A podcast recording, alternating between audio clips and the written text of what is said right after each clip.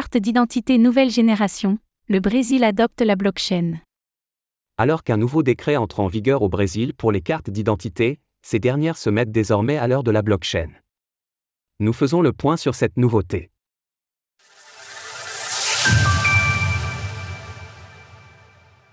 Le Brésil utilise la blockchain pour ses nouvelles cartes d'identité. À la faveur d'un décret publié en début d'année, le Brésil commence à adopter la blockchain pour ses cartes d'identité.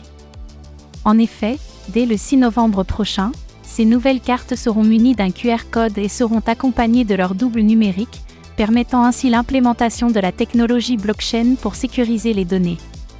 Depuis la semaine dernière, les États de Guaya, Paraná et Rio de Janeiro ont déjà commencé à déployer cette nouveauté et l'opération doit se généraliser à tout le pays durant les semaines à venir. Pour mener à bien ce changement, c'est la technologie de Serpro, un fournisseur de solutions technologiques au service du pays, qui a été retenue. Alexandre Amorim, le président de l'entreprise, a ainsi souligné l'importance de la blockchain pour ces nouvelles cartes d'identité. La technologie blockchain joue un rôle fondamental dans la protection des données personnelles et la prévention de la fraude, offrant ainsi une expérience numérique plus sûre aux citoyens brésiliens l'utilisation de la plateforme blockchain Bcadastro est un différenciateur majeur pour la sécurité et la fiabilité du projet de carte nationale d'identité. Si le communiqué de Serpro souligne également les valeurs de décentralisation des technologies blockchain, il convient de relativiser ce point. En effet, Bcadastro est une solution privée, construite grâce aux solutions d'Hyperledger Fabric.